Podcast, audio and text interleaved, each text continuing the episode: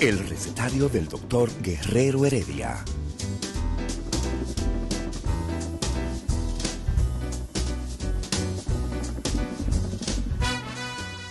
Una respuesta para cada pregunta.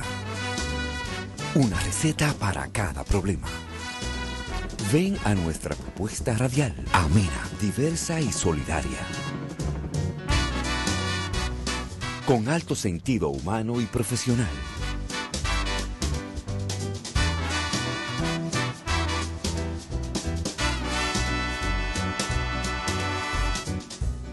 Buenos días. Bienvenidos al recetario del doctor Guerrero Heredia.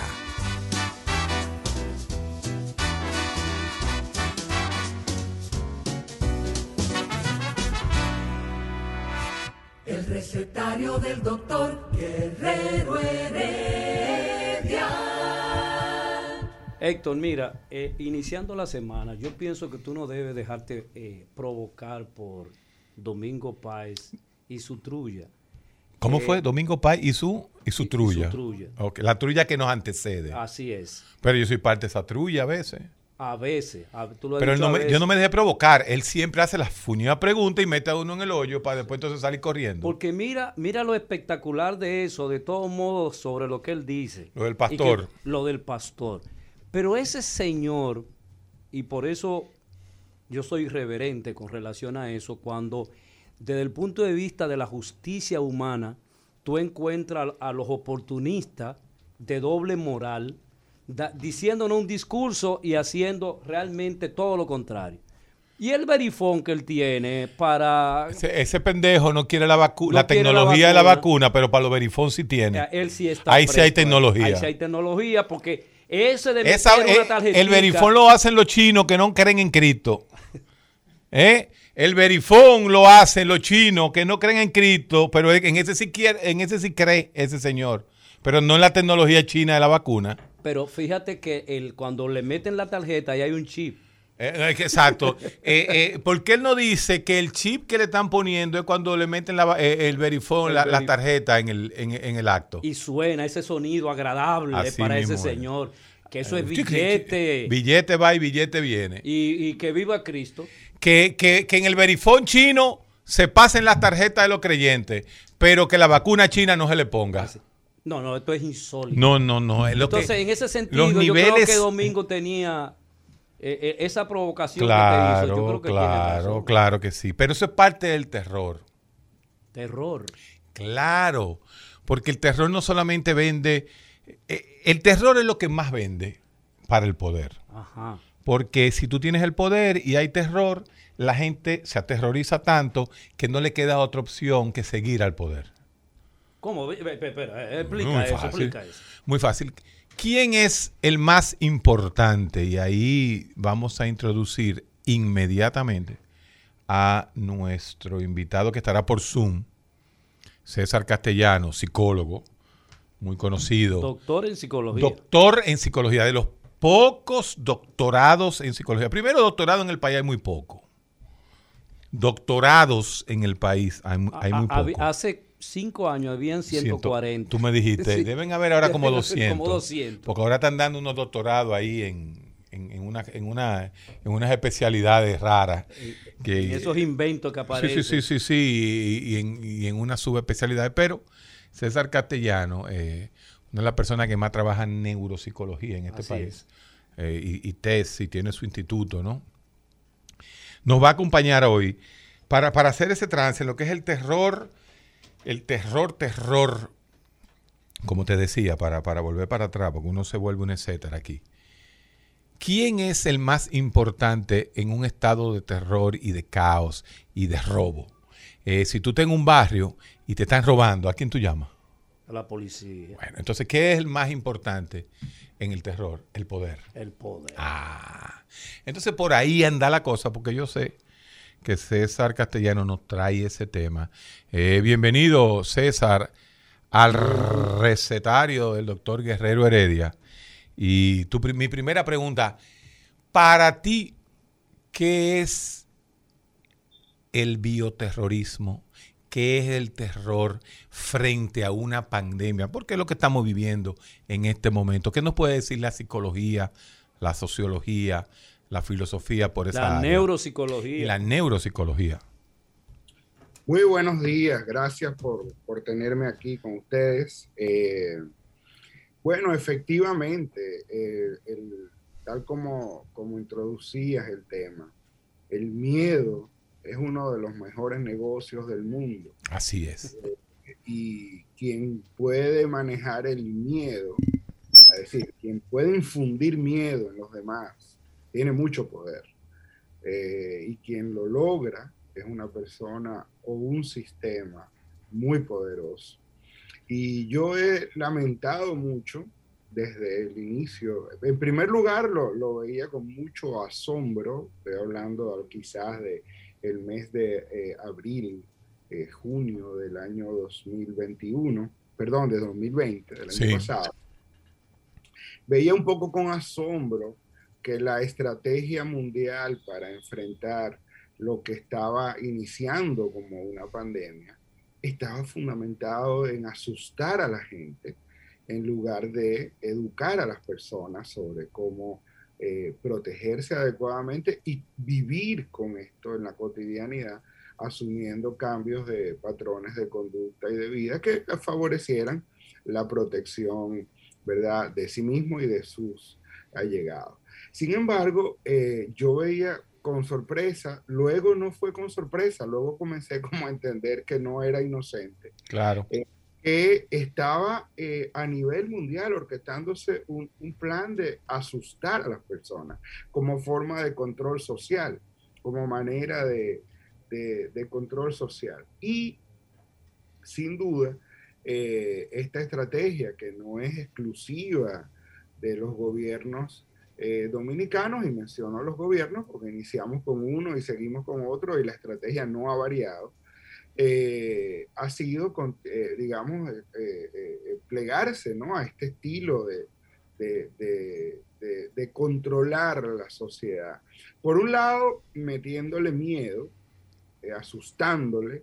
En un principio fue realmente necrológico esto, porque se ponía el ministro de Salud a contar muertos todos los días en la televisión eh, y en la radio, en cadena. Y eh, luego a construir un discurso de opinión pública donde los malos son los habitantes. La población es la que es irresponsable y entonces eh, eso es lo que hace que nosotros tengamos una pandemia supuestamente desenfrenada, ¿no? Lo cual probablemente también habría que discutir. ¿Existe Pero- una pandemia desenfrenada desde el punto de vista, eh, bueno, mm, ya sería el médico social?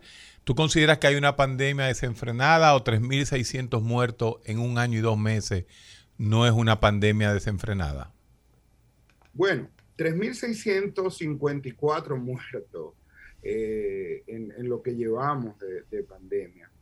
Eh, es realmente una cifra quizás irrisoria. respecto Irrisoria. a- respecto a lo que son las cifras de mortalidad César. en nuestro país. Déjame, déjame ayudarte, César, porque cuando pocos comunicadores, en este caso tú también lo, veo que lo estás haciendo, nos atrevemos a tocar esas teclas dentro de este ambiente de terror que hay, de decir que al final, final, final, de aquí a 20 años, cuando analicemos eh, la pandemia COVID, y entonces uno se pregunta, pero en República Dominicana en dos años hubo 4 mil muertos de 10 millones de habitantes, pero eso es una cifra que se mueren de, de dengue.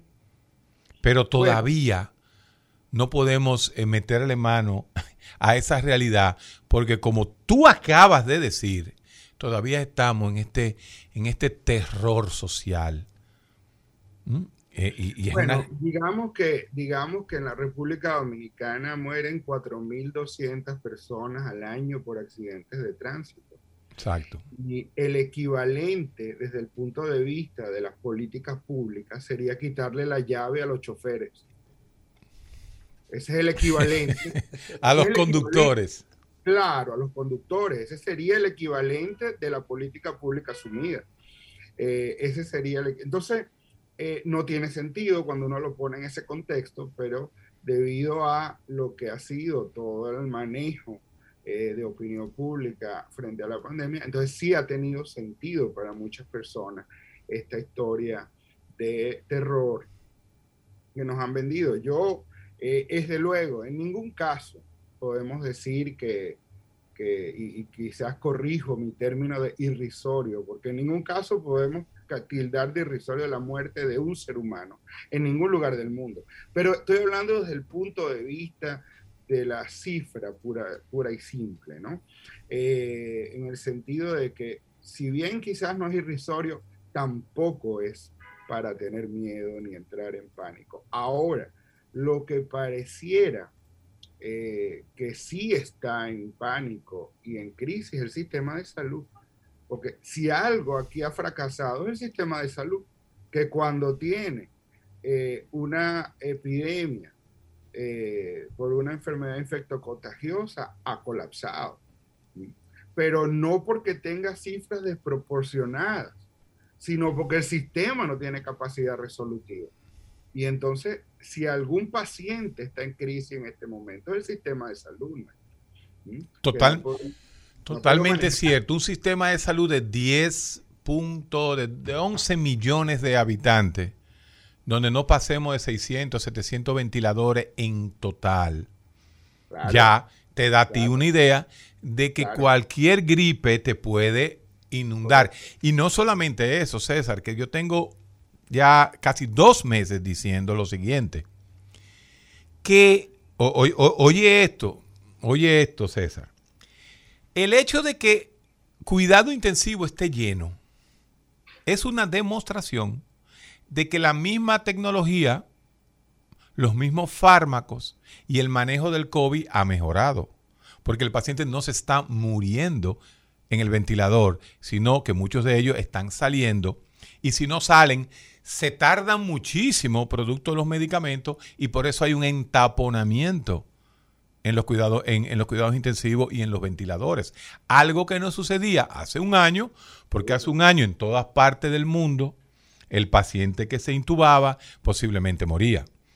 Porque no, no existía ya todavía el aprendizaje, la tecnología, los fármacos necesarios para poder salvar a los pacientes. Entonces, eh, yo creo que eso es en el mundo entero, por lo menos en el mundo eh, capitalista tercermundista, donde uno no puede tener mil ventiladores guardados por si las moscas. Yo recuerdo eh, cuando el momento de mayor terror, yo no sé si tú recuerdas, César, en Nueva York, que el alcalde de Nueva York pidió los ventiladores aquellos y le mandaron un portaaviones, era casi un portaavión, con más de 2.000 ventiladores y se lo pusieron ahí en el río Hudson. ¿Tú sabes cuántos ventiladores de eso se usaron? Ninguno. Ninguno. Ninguno, porque al final comenzó a bajar la situación y pudieron controlar con los ventiladores que tenía la ciudad de Nueva York, resolvió, eh, resolvió el problema. ¿De dónde viene el concepto? vamos a darle el matiz filosófico al tema César, ¿de dónde viene el concepto de bioterror? ¿De dónde viene eh, toda, esta, toda esta teoría? ¿Y qué implicaciones tiene? ¿Y qué implicaciones tiene? Sí.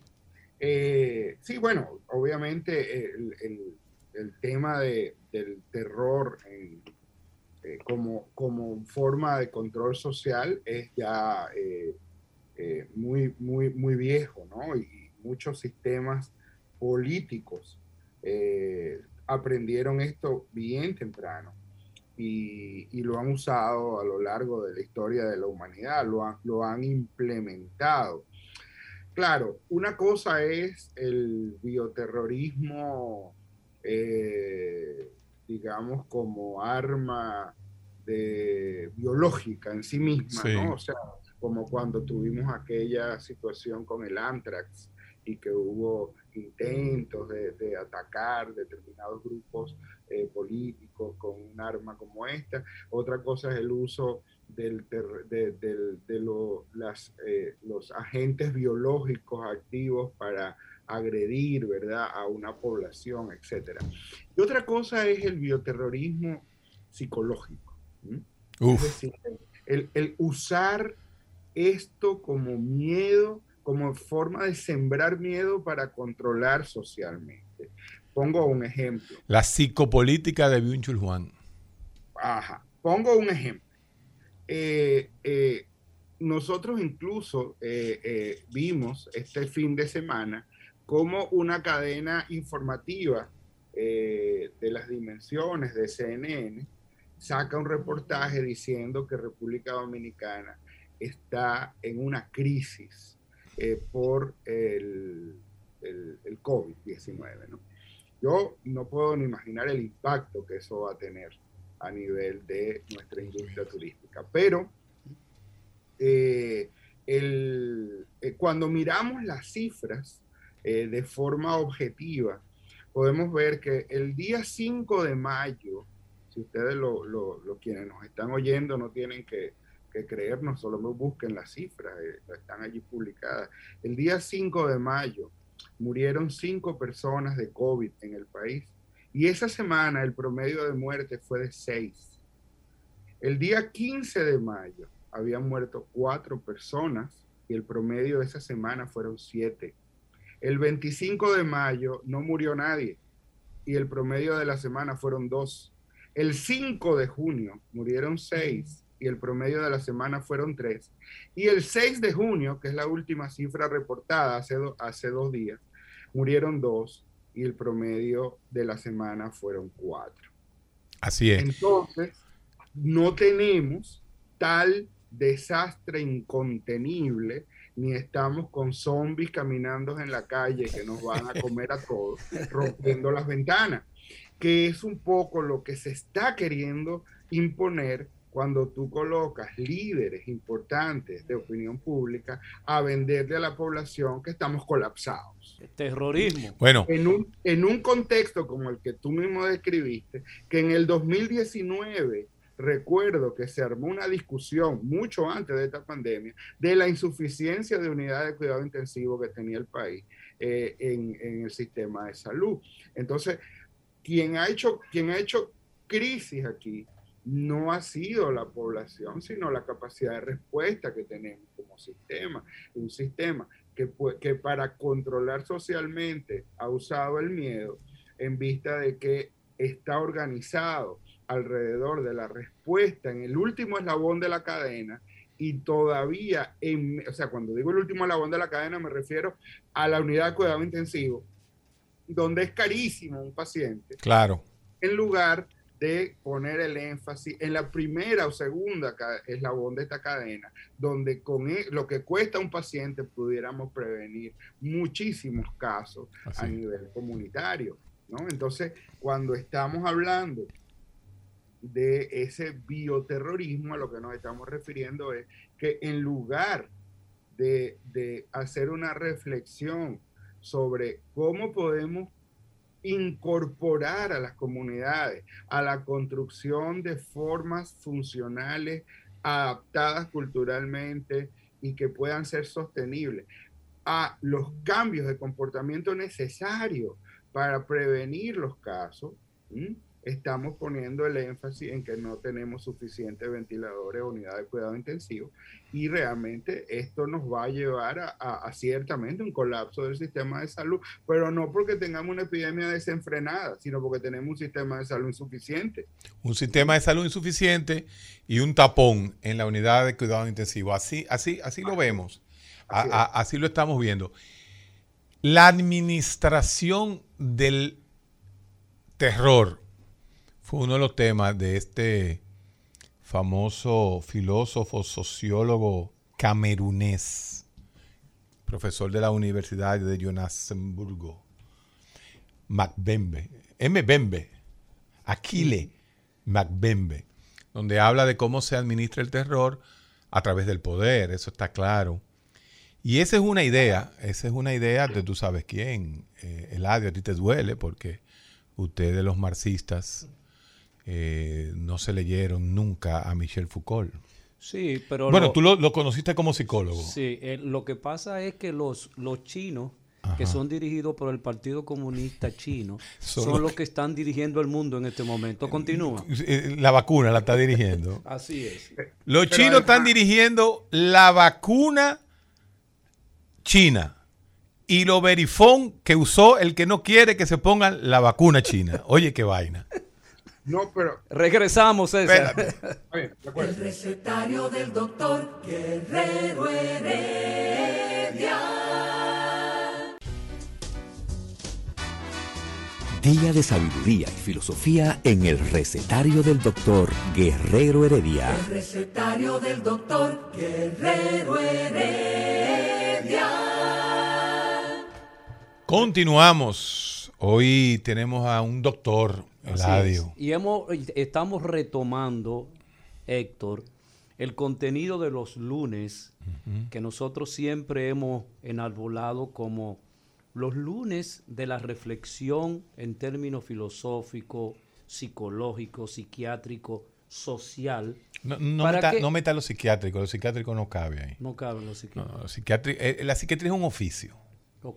Un oficio hecho por médicos. Que no somos científicos. Sacado, sacado están entonces. O sea, eh, eso le duele tanto. Pero eso le duele tanto a mis colegas cuando yo digo que los médicos no somos científicos. Al revés. Al revés. Por ahí hay una médico que le dijo a su esposo que no se vacunara. Epa. Porque eh, lo mitológico de la bestia no se dice, la bestia es el pastor. Y, el, tenedor, eh, que, el se tenedor que se pone ahí lo tenía la, la, bestia médico en ese momento. Entonces, que la medicina use en su oficio ciencia es otra cosa. Pero para ser científico... Por ejemplo, el uso de la tecnología en la medicina, eso ha sido eh, más que extraordinario. Entonces, vamos, vamos a poner claro, ni tampoco los psicólogos son científicos ni tampoco los sociólogos son científicos. O sea, usted puede ser un científico de la sociología si usted hace estudio, si usted hace experimentación, hipótesis y lo comprueba. Pero hablar, eh, ah, va a hablar un científico de la medicina. ¿Quién le ha dicho a usted? Usted es un médico nada más. Ahora, usted ha hecho estudio, lo que le toca. Bueno, no, pero, el, síndrome de la bata blanca e, es, algo increíble. Eh, ¿Cómo los médicos entienden que son los dueños del conocimiento? bueno, fresco. Tienen el conocimiento médico y a veces flojo. Pero más que todo es que los psiquiatras queremos opinar de todo. Igual que los periodistas. ¿Eh? Y ustedes los psicólogos quieren psicologizarlo todo. Entonces nosotros tenemos que romper ese paternalismo que tenemos. Ah, el, doctor, eh, mire, a mí me llaman eh, César, me imagino que a ti te pasa lo mismo. César es psicólogo, pero es doctor en psicología. Que me gustaría también, César, que, nos dijera en, qué es tu doctorado, para que la gente entienda cómo un psicólogo, una licenciatura en psicología se convierte en un doctorado en el área psicológica.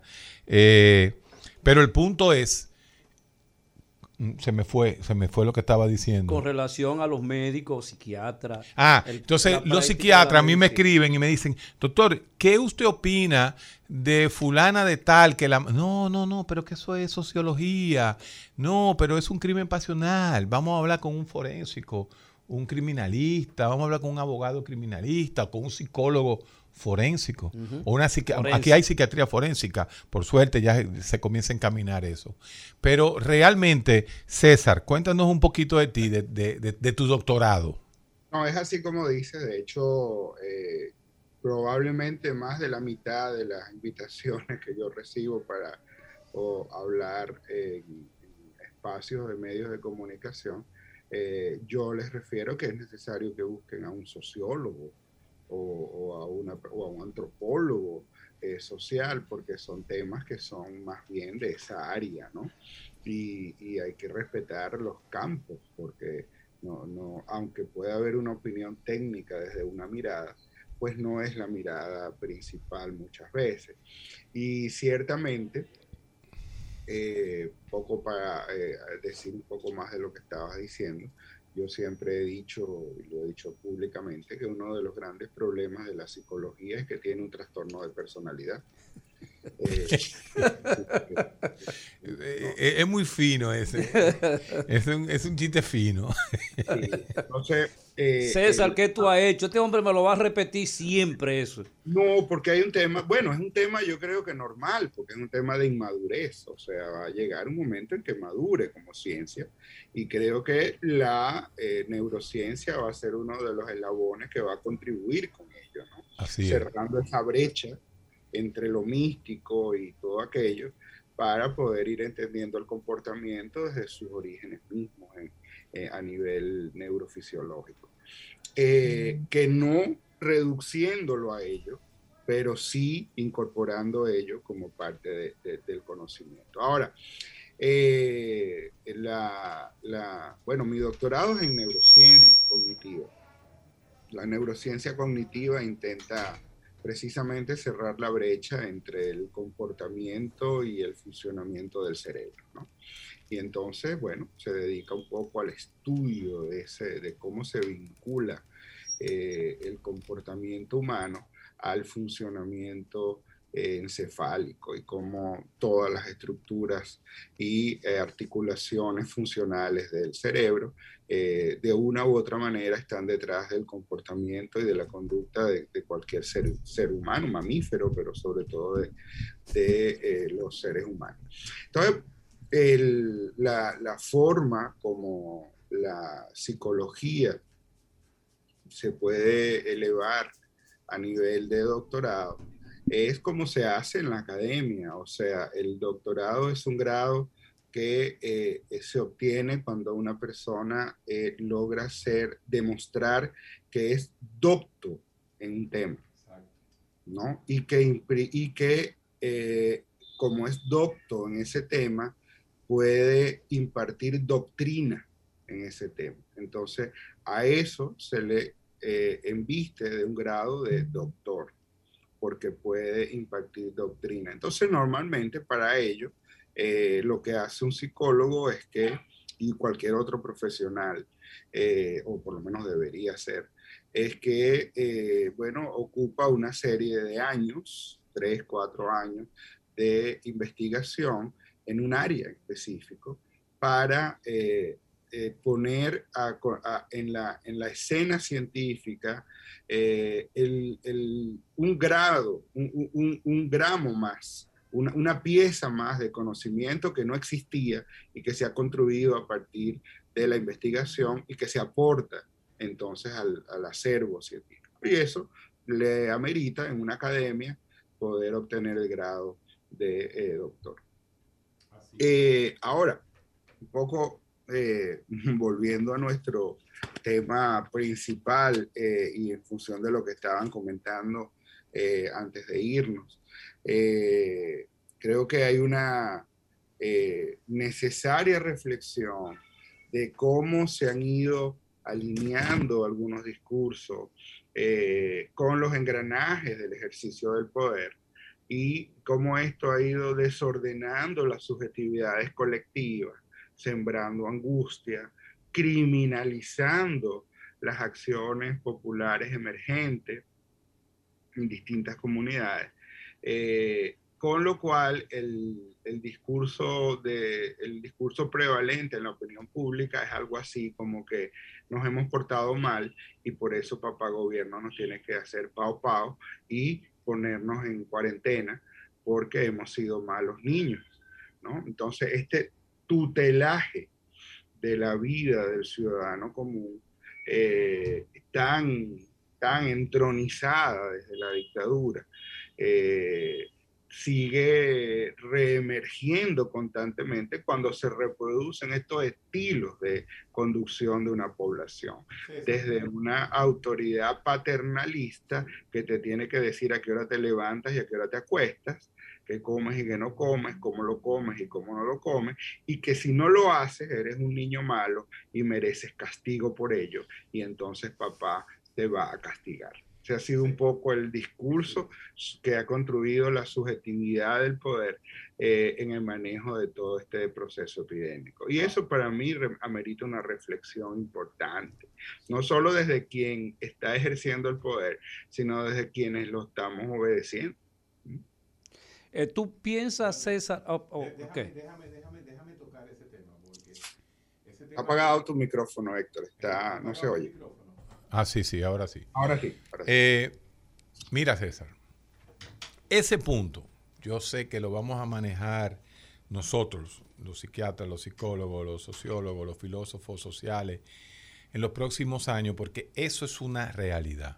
A veces, dentro de mil años, ¿qué mil años? Dentro de 50 años, vamos a encontrarle cierta filosofía al que no se vacunó. Porque si fue a través de terror, de un Estado corrupto, de un Estado eh, eh, tercermundista capitalista, el que te obliga a vacunarte, el que no se vacuna se va a ver como revolucionario. Pero bueno, eso va a ser dentro de un tiempo. Si a pesar del estado de terror que se realiza para que la gente se vacune, la gente no se vacuna. ¿Cuál es la razón para el psicólogo, en este caso tuyo. Por cierto, me estaba acordando cuando, cuando hablaste de, los ensayos. Yo conozco un psiquiatra que lo único, lo único que escribe es de problemas sociales. De lo único. Y, ese esos son los escritos. ¿eh? De, problemas sociales, de, de chisme, de vaina. ¿eh? Y, y, esos son los escritos que ha hecho. Cuando un, psicólogo, un psiquiatra eh, un psicólogo tampoco, porque para eso están los sociólogos. Pero vamos a decir que un, psicólogo social puede trabajar eso. Ese es otro punto, la psiquiatría social. ¿Usted ha oído cardiología social? ¿Usted ha escuchado neurología social? ¿Usted ha escuchado dermatología social? No. Entonces, ¿por qué tiene que haber psiquiatría social? No, eso, no es, eso, es, la antítesis de, de, de, de la medicina. No, no, no, no, pero ¿de dónde va a existir? Es una vez unos ensayos que se hicieron en Italia y la antipsiquiatría haciendo de la suya. Eh, pero, pero eso no existe. El psiquiatra que es un médico. Y yo que no conozco. Ah, que el epidemiólogo. Bueno, el epidemiólogo mide eventos de salud que se traducen en, la, sociedad. Pero bueno, esas son, esas son de las cosas, eh, César, que poco a poco se van demitificando. Los psiquiatras que nada más hablan de, de, pendejadas sociales. Pero bueno, eh, seguimos con el tema. ¿Cuál para ti son las dos o tres variables, o, o vamos a llamar así, fenómenos que produce que todavía el dominicano muchos no se quieran vacunar. ¿Cuáles son esos fenómenos? Bueno, sin duda eh, eh, hay que poner en, no solo en el caso dominicano, sino en el contexto mundial, el efecto de las redes sociales. Eh, yo, esta es la primera pandemia 2.0. ¿no? Esta es la primera pandemia que transcurre con redes sociales. Yo haciendo una, haciendo una búsqueda de información, hace unos meses me tropecé con algo muy interesante. Eh, resulta que, eh, bueno, el, doctor José Gregorio Hernández fue canonizado, ¿no? y fue llevado venezolano. a hace unos hace un mes, dos meses. Pero yo buscando algunas informaciones sobre, sobre el doctor José Gregorio Hernández, que fue un médico formado en Francia, eh, principios del siglo XX y que eh, regresó justamente a su país natal y a su ciudad natal, a, Venezuela, Caracas. Murió eh, atropellado. Murió con muy mala suerte, porque murió atropellado en Caracas cuando habían como 10 carros. 10 carros y uno son 10 carros atropelló al pobre Gregorio Hernández. pero eh, pero a su llegada a Caracas, él fue nombrado eh, por el gobierno de turno para estar a cargo de la epidemia de gripe española. Y entonces, eh, una de las quejas que tenía el doctor José Gregorio Hernández en la prensa de aquel entonces es que los rumores frente al tratamiento y frente a, la posibilidad de prevenir el contagio eran mayores que el impacto de la información verídica y científica que existía en el momento y que él pedía a la gente que no se llevara de rumores y que eh, siguiera las directrices que le daba el personal de salud sobre esto.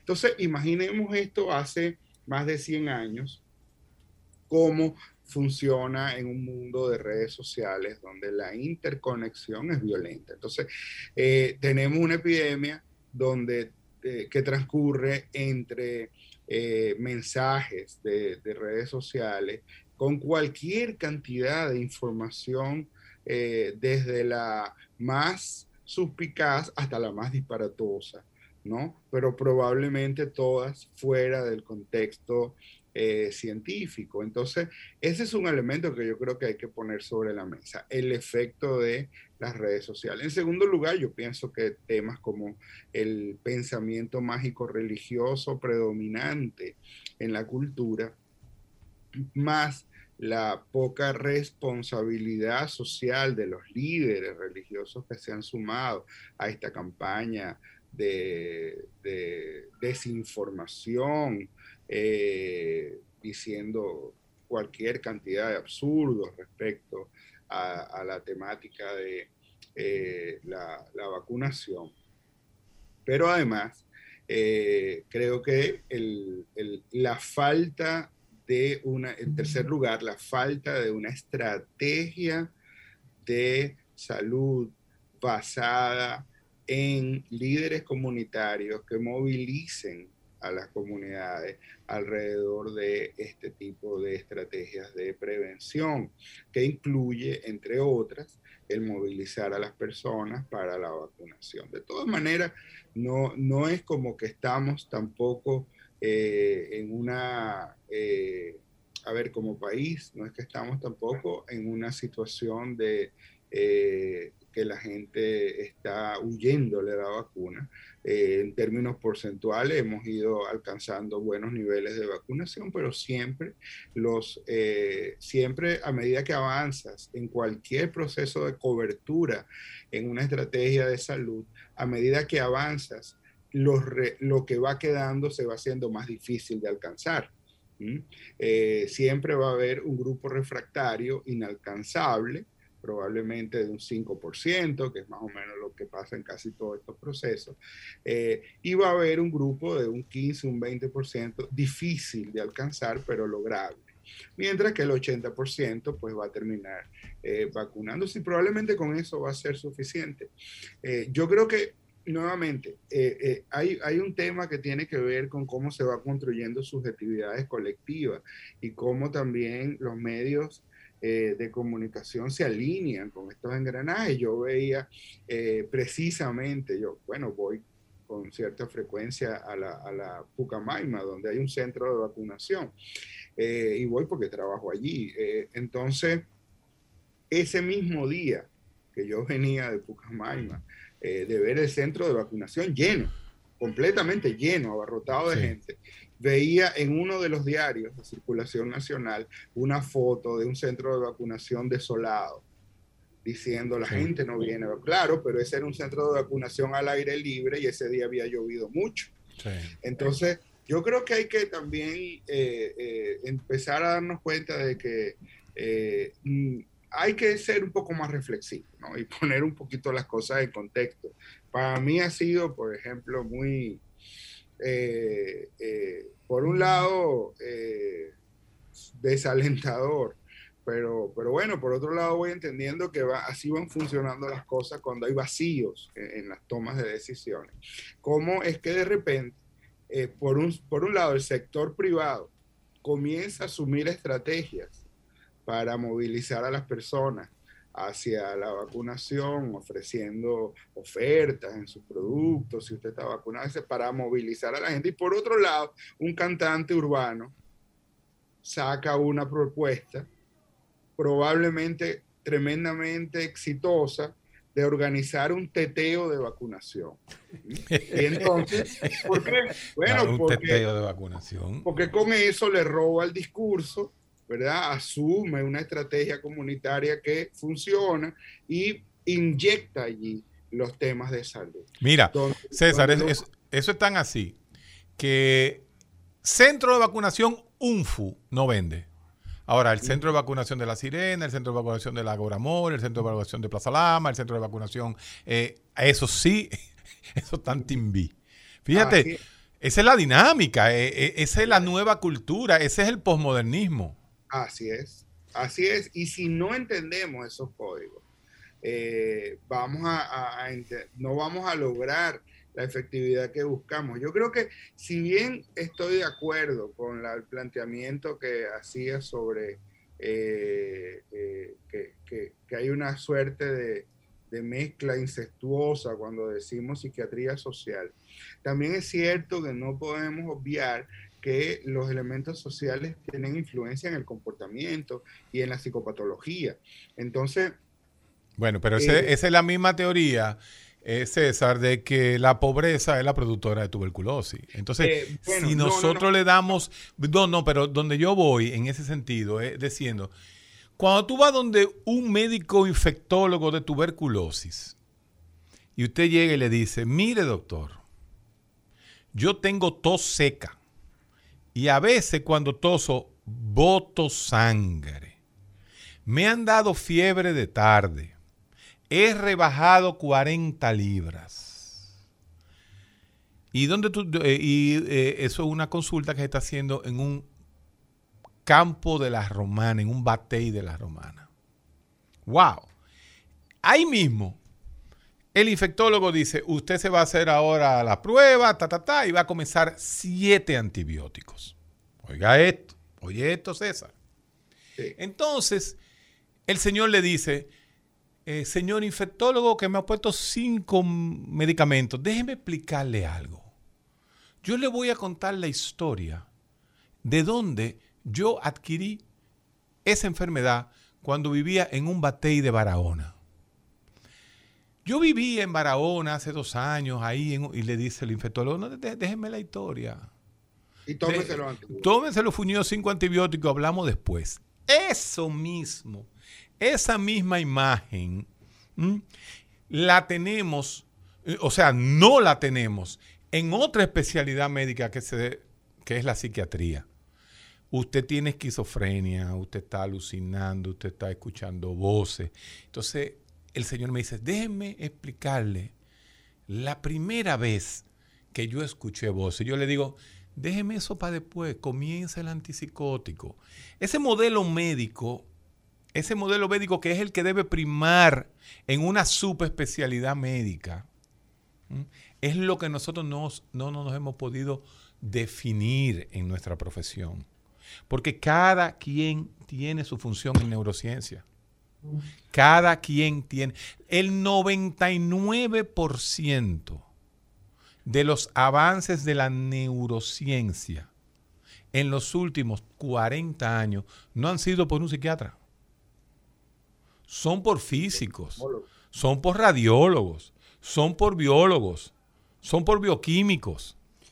Esa es, esa es la realidad real, pero no nos queremos divorciar de ese paternalismo. Pero hay una realidad que tú has planteado y siempre plantea, eh, que supuestamente el análisis que se debe, ser se debe hacer ahora es el bio psicosocial. Claro. Entonces, ¿dónde queda todo esto? Pero no debe ser hecho ni por el psicólogo que debe hacer la parte psicológico-social, por el psiquiatra que debe hacer la parte biológica y por el trabajador social que debe hacer un contexto general de la situación. Es que la neurociencia, de la salud, claro, la salud mental, la salud mental en cualquier país del mundo comienza con un trabajador social especializado en terapia, en, terapia de salud mental. Sigue la enfermera de salud mental. Después están los psicólogos y los psiquiatras. Tú no puedes pretender que un psiquiatra esté, le, esté preguntando a fulano sobre cuánto es su incómodo, su, su ganancia, cuánto gana. Entonces, ese es el problema. Ese paternalismo hay que romperlo. Ese es mi punto. Ahora, para César y para ti, eh, ¿cuál debió ser, cuál debe ser el papel del psicólogo y del psiquiatra ahora con esta pandemia? Después de la pausa. El recetario del doctor Guerrero Heredia. Rumba 98.5, una emisora RCC Media. El recetario del doctor Guerrero Heredia. Regresamos al recetario y se produjo una emergencia con el doctor Guerrero eh, y tuvo que salir un momento para resolver esa emergencia de un paciente. Eh, César, yo hacía la pregunta entonces, el elemento biopsicosocial, ¿cómo influye en que el psicólogo, el psiquiatra, pueda hacer las intervenciones del lugar a propósito de las argumentaciones que ustedes han hecho? No, eh, yo lamento que Héctor tuvo que marcharse porque precisamente quería eh, disentir parcialmente con, ese planteamiento, en el sentido de que eh, si probablemente su argumento, el que él expuso, tiene sentido desde la perspectiva individual de un especialista, también es cierto que aunque el infectólogo no tenga interés en escuchar eh, la historia del inicio de esa patología, es cierto que el sistema de salud sí ha de tener eh, actores que formen parte de esa eh, captura de esa historia y uso de esa historia para entender mejor la patología. O sea, es que precisamente en el siglo XIX comienza el estudio de los factores eh, que factores sociales o ambientales que influencian las enfermedades, cuando eh, eh, en la era industrial, después de la revolución industrial, se comienza a ver que los trabajadores de las fábricas enfermaban de unas cosas y los dueños de las fábricas enfermaban de otras y que no tenían las mismas patologías. Entonces ahí comienza el estudio de los elementos ambientales y sociales acerca de la enfermedad. Entonces, existe una, una, correlación entre los agentes patógenos y eh, el, modo de vida de la población, la forma como vive, porque en última instancia también eh, la, digamos, existe una relación íntimamente dialéctica entre cómo yo vivo y de qué me enfermo y cómo me enfermo. Eh, es el comportamiento de las personas y de las poblaciones el que genera precisamente factores de riesgo para las enfermedades. Precisamente de eso es que estamos hablando, es decir, que frente al COVID, lo que es eh, un, un tema medular es cómo se está comportando la gente. Sin embargo, a, pesar de darnos cuenta de que el problema más importante es cómo se comporta la población, las medidas que se toman salen desde una perspectiva estrictamente y reduccionistamente biomédica. Y entonces estamos luchando contra un virus eh, microscópico desde las salas de cuidados intensivos cuando eh, la, pandemia transcurre en las comunidades, en el comportamiento social de las comunidades. Y eh, si no lo miramos desde ambas puntas, probablemente no vamos a encontrar nunca una resolución a esto porque estamos tratando de eh, parar una, una, infección que se genera por el comportamiento de las personas en salas de cuidado intensivo. Entonces, eh, si no lo miramos desde todos los ángulos posibles y entendemos que hay una relación sistémica entre todos estos elementos, no vamos, es como pretender, por ejemplo, que, el racismo, el racismo eh, lo vamos a, a solucionar a partir de el conocimiento de la dermatología. Un problema de la piel porque es un tema que tiene que ver con la melanina, que es un pigmento que tiñe la piel de eh, más oscuro o menos oscuro para hacerlo más resistente a los rayos del sol. Entonces, ah, bueno, como involucra el sol, entonces tenemos que involucrar los astrónomos también, porque entonces el sol y los rayos ultravioleta son los que influyen. Y nos estamos perdiendo el tema de que el racismo es un tema social. Entonces, ahí yo creo que tenemos que, que, que sí ampliar la mirada para poder entender entonces cómo el terror como arma política de control de poblaciones, el terror como forma de desarticular una sociedad para poder manejarla mejor y para poder venderle, entre comillas, venderle entonces una serie de argumentos eh, muy convenientes para determinados sectores de poder, eh, hace que eh, nosotros terminemos como presos de una jaula digital. Pero ¿cuál es, eh, César, el, capitalismo en términos generales? Eh, necesita, ha necesitado, por ejemplo, esta, esta política de terror, esta política de búsqueda del poder eh, en función de la debacle del sistema capitalista o simple y llanamente son grupos de poder que han decidido tener estas condiciones? Sí, yo es que es que es que la evidencia nos muestra hoy día es muy palpable que esto mm, trasciende eh, la ideología eh, capitalista o socialista. Es que es lo mismo en todos sitios, ha pasado exactamente lo mismo. Eh, es que los estados que se dicen capitalistas han usado, bueno, los medios de comunicación, la ideología para desarticular y desmovilizar a las comunidades, pero los gobiernos y estados que se dicen socialistas han usado también el miedo como forma de control social. Eh, entonces, trasciende esto, ¿no? Es un poco más de, de, lo que es el uso del poder por el poder mismo y la manera de controlar a la población.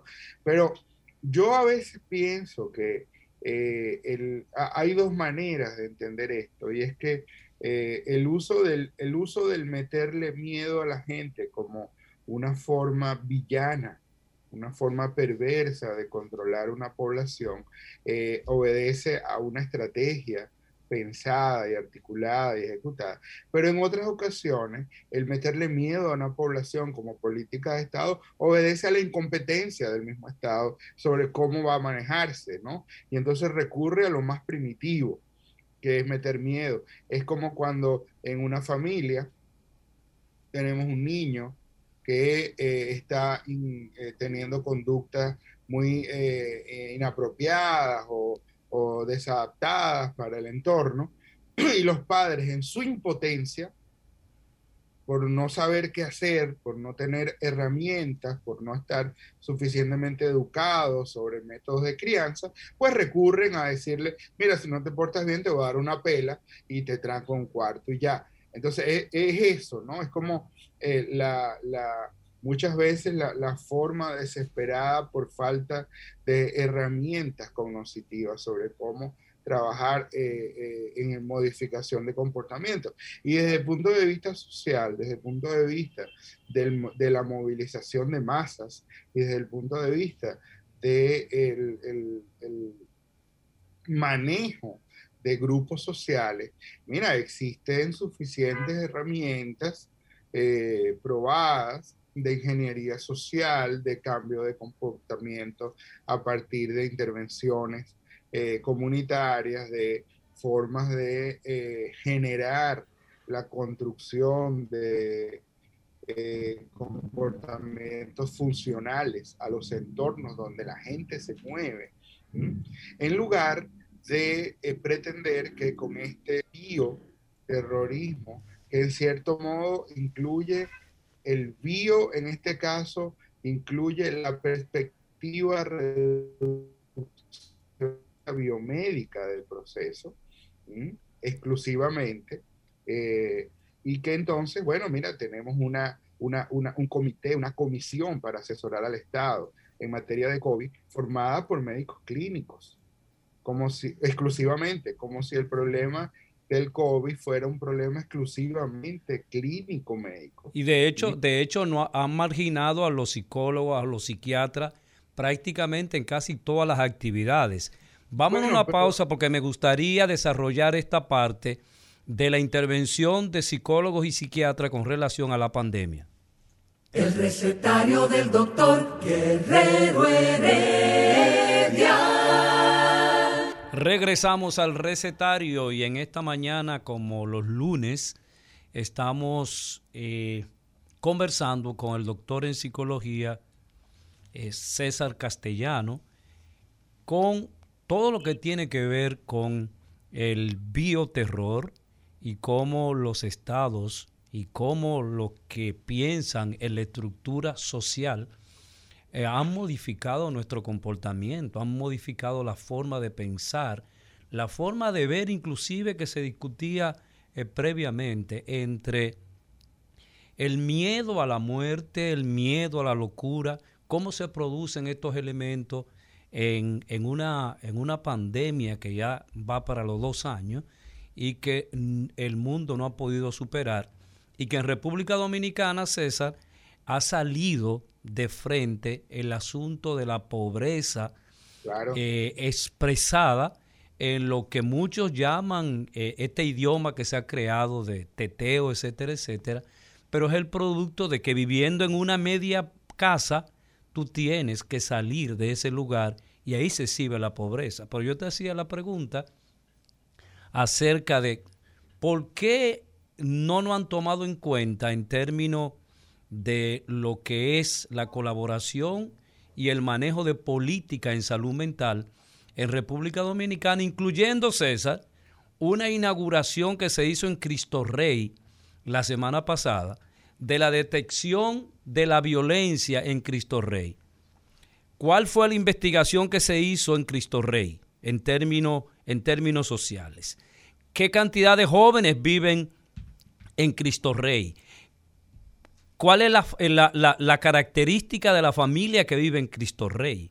¿Cuáles son todos esos elementos necesarios para saber, inclusive el límite de lo que es Cristo Rey en términos eh, de saber dónde trabajan los jóvenes, qué hacen los jóvenes, eh, dónde está Infotet en este, en este programa, dónde está... Eh, dónde están los muchachos, cuál es la estadística que se tiene, y escúchame que me estoy extendiendo, la estadística que se tiene con relación a los ni de Cristo Rey. No se llamó a ningún psicólogo, al menos que sepa yo, pero sí se llamaron a los supuestos influencers del vacío que están participando de manera activa en supuestamente en soluciones sociales. Te escucho. Ok.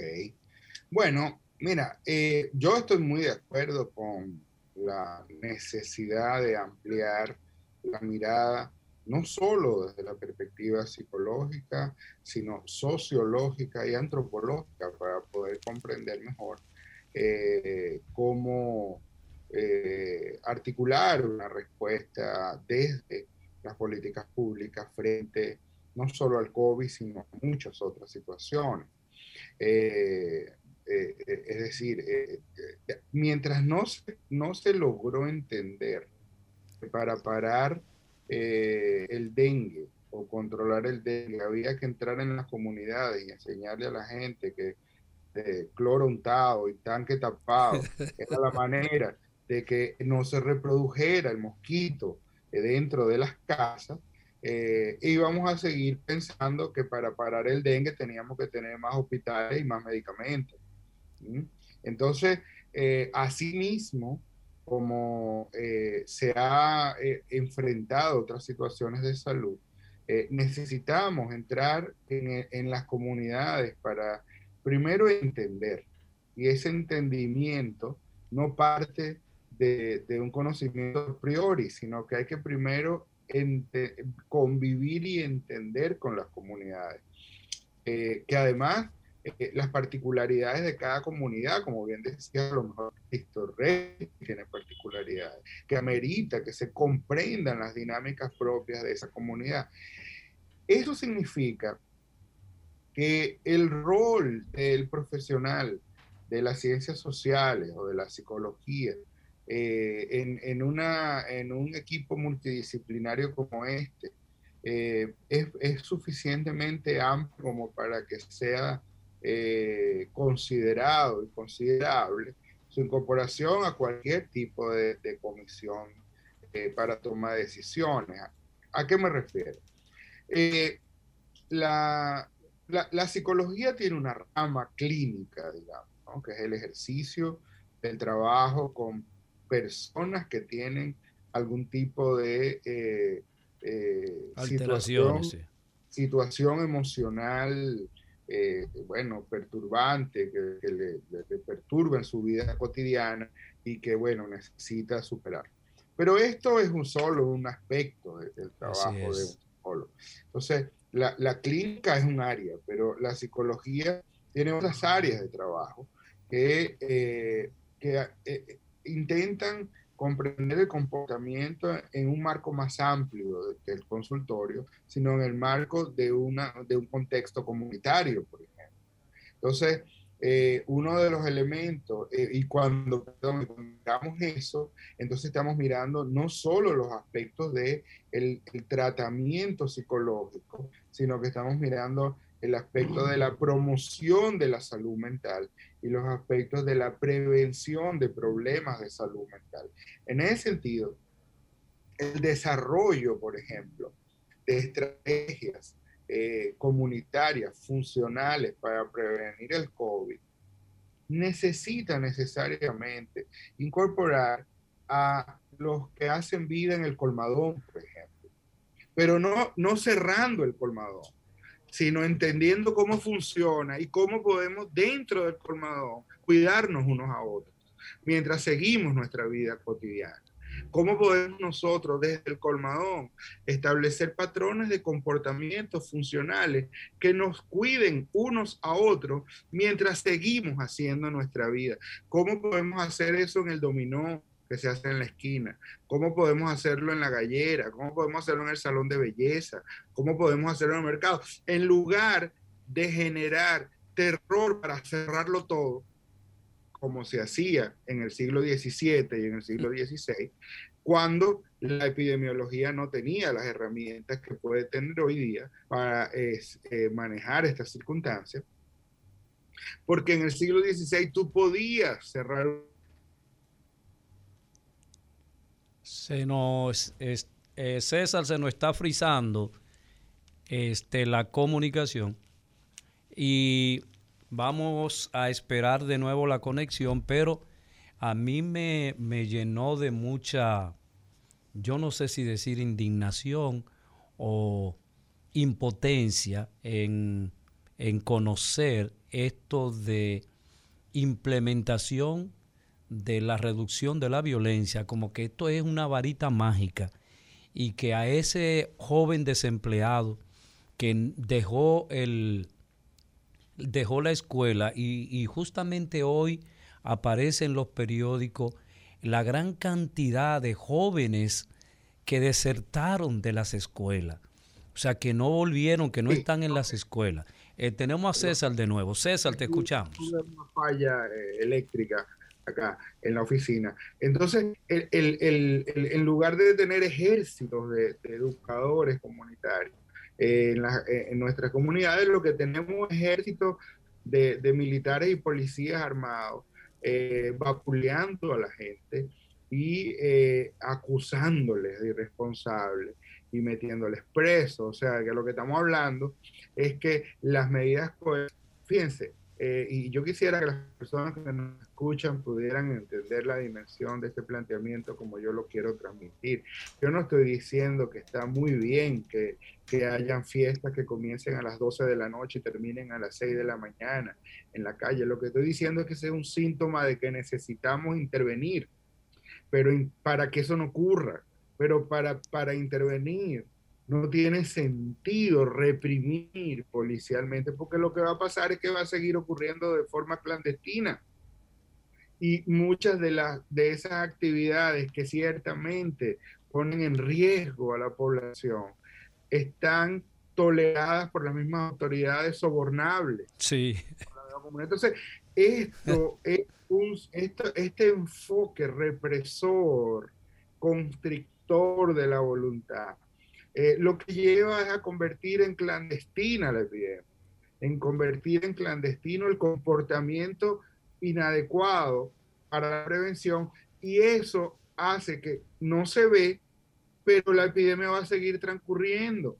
Entonces es como un efectismo, es una cuestión que, que, probablemente, ah, sí, hay que tener mano dura con estos irresponsables. Entonces alimenta un discurso de odio, un discurso de separatismo, cuando en un momento como este tenemos que alimentar el discurso de la solidaridad con los demás, tenemos que alimentar el discurso del autocuidado y del cuidado del otro, que tenemos que cuidarnos entre todos, unos a otros, tenemos que cuidarnos y tenemos que funcionar como país, como un gran equipo para acabar con esta epidemia dentro del país. Pero en lugar de eso estamos construyendo odio, estamos construyendo resentimiento. Y por eso no me voy a vacunar. Claro, entonces viene el tema de que viene la rebeldía, que es un, a ver, está, es un signo de inmadurez eh, promovido por la inmadurez del que toma decisiones al reprimir. ¿eh? El poder, de nuevo el poder. Poder. Un poder inmaduro que lo que busca es reprimir, genera un comportamiento muy inmaduro del que es reprimido de ser rebelde. ¿no? Y de rebelarse contra ellos. Contra... Fíjense que la, la, eh, la, eh, en este momento las personas jóvenes, y, no estoy hablando de los jóvenes eh, que oyen reggaetón o, de poco, como sea que se llame lo que esté de moda ahora, sino estoy hablando de las personas menores de, de, de 50 años, pues, de 50 años para abajo. En este momento, muchas personas no se están cuidando del COVID, se están cuidando de la policía. Y lo que están es buscando la manera de escaparse de la policía y ve cómo violan el toque de queda. Y si ah, lo bajaron a las 3, pues entonces yo regreso a las 4 y me meto por tal calle y, y evado el cerco por otro lado. En lugar de pensar cómo vamos nosotros como comunidad en el día en un día como el Día de las Madres, por ejemplo, a proteger nuestras madres y a protegernos nosotros, pero desde una perspectiva no coercitiva, no coercitiva, sino fomentadora del encuentro social, porque tampoco es verdad que esto eh, lo vamos a poder detener quedándonos todos en nuestras casas, porque eso implicaría, eso implicaría que para resolver el problema de la obesidad va a haber que cerrar las panaderías eso no tiene sentido, eso no tiene sentido. Eh, se requiere cambios de comportamiento. No es verdad que para reducir los accidentes de tránsito hay que quitarle los carros a la gente. O sea, es que no podemos controlar una epidemia metiendo a la gente en sus casas. Tenemos que controlar esta epidemia con la gente en las calles, aprendiendo a convivir de otra forma, pero conviviendo y haciendo su vida cotidiana, trabajando, eh, reencontrándose, las medidas coercitivas que a lo mejor pudieron haber tenido sentido en la primera fase, en el primer mes. ¿Por qué? Porque no se había diseminado, ¿verdad? La epidemia, o no se, había, no se había convertido en una epidemia, sino que eran brotes.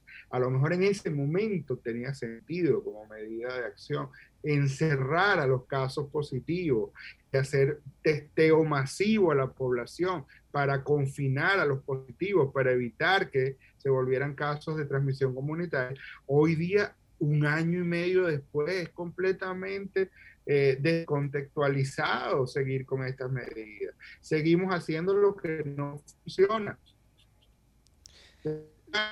Como queremos bajar los números, encerramos a la gente. Y encerrar a la gente, por supuesto que va a ser bajar los números.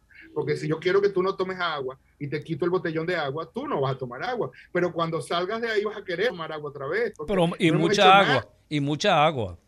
Y mucha agua y de manera desenfrenada. Porque no estamos haciendo estrictamente nada. Lo que estamos es encerrando a la gente. Entonces, cuando liberamos a la gente un ching, se llenan los espacios públicos de forma riesgosa porque no se ha trabajado la construcción de hábitos de prevención del COVID y de formas funcionales de prevención del COVID en el gimnasio, en el espacio público, en las playas, en, en los colmadones. Lo que hemos hecho es criminalizar al que acude a esos espacios públicos sin el conocimiento adecuado porque no se lo hemos ayudado a construir. Porque definitivamente... criminalizar. Así, así es. Porque vivir en una, como decía hace un momento, en un pedazo de, de, casa eh, y estar confinado en ese pedazo es sumamente imposible. La gente sale a la calle, es una locura total. Es una, locura en un contexto eh, social donde muchas personas no viven en la casa, duermen en la casa, porque la casa está hecha como un lugar para dormir, no se puede convivir ahí porque no hay espacio y porque no hay condiciones para estar allí, con un techo de zinc que te calienta a 43 grados la temperatura dentro de la casa. La gente no vive ahí, la gente saca la silla para, el, para la calle y vive en la calle y hace vida comunitaria. Decirle que se quede en la casa es una locura que ignora completamente la dinámica social. Eh, está visto desde una perspectiva, que es la perspectiva de quien tiene una casa suficientemente amplia con Netflix para ver televisión, mientras está en cuarentena y tiene telecable y tiene una serie de comodidades, pero no está vista desde la perspectiva del que necesita hacer eh, vida fuera de su casa porque su casa no es vivible. Pero además el énfasis y, criminalizar, por ejemplo, o exigir y si no lo y si no lo cumples eres un eh, eres un desgraciado. Maldito ignorante no piensas en los demás, que te tienes que lavar las manos a cada rato cuando el agua no llega a la comunidad para bañarse.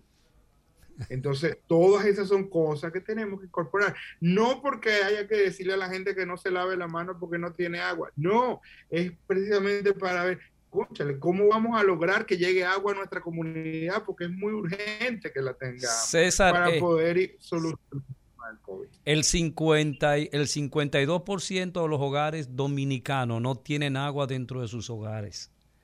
Por supuesto. O sea. Por supuesto, y en ese contexto, ¿verdad? Pretender que, ah, no, porque una vez me dijo alguien, no, no, no, han habido esfuerzos educativos para, porque eh, se le dice a la gente por los medios de comunicación que se lave las manos, que use mascarilla y que mantenga distancia y que no salga de su casa si no es necesario. Bueno, ok, a lo mejor eso es necesario, pero es estrictamente insuficiente para los fines de un proceso educativo que debe incorporar el elemento informativo, que es ese, pero debe incorporar el elemento cognitivo, afectivo y conductual para que realmente haya un cambio de comportamiento en promoción de la salud. Bueno. No vamos a poder luchar contra el COVID si nuestros esfuerzos están centrados en la unidad de cuidado intensivo, en los ventiladores, en, la, en los medicamentos y en los hospitales. Ese es un eslabón importante del proceso, pero estrictamente insuficiente. Lo biológico, lo eh, biomédico es insuficiente. César, muchísimas gracias por ceder a eh, participar con nosotros en esta mañana aquí en el recetario del doctor Héctor Guerrero Heredia. Así que ah, lamentablemente se agotó nuestro tiempo. Así que desde hoy tú estás con nosotros eh, para que participe y nos dé las orientaciones que acaba de hacer el día de hoy. Muchísimas gracias, Y, a ustedes nos encontramos mañana aquí en el recetario. El recetario del doctor Guerrero Heredia. Rumba 98.5, una emisora RCC Media.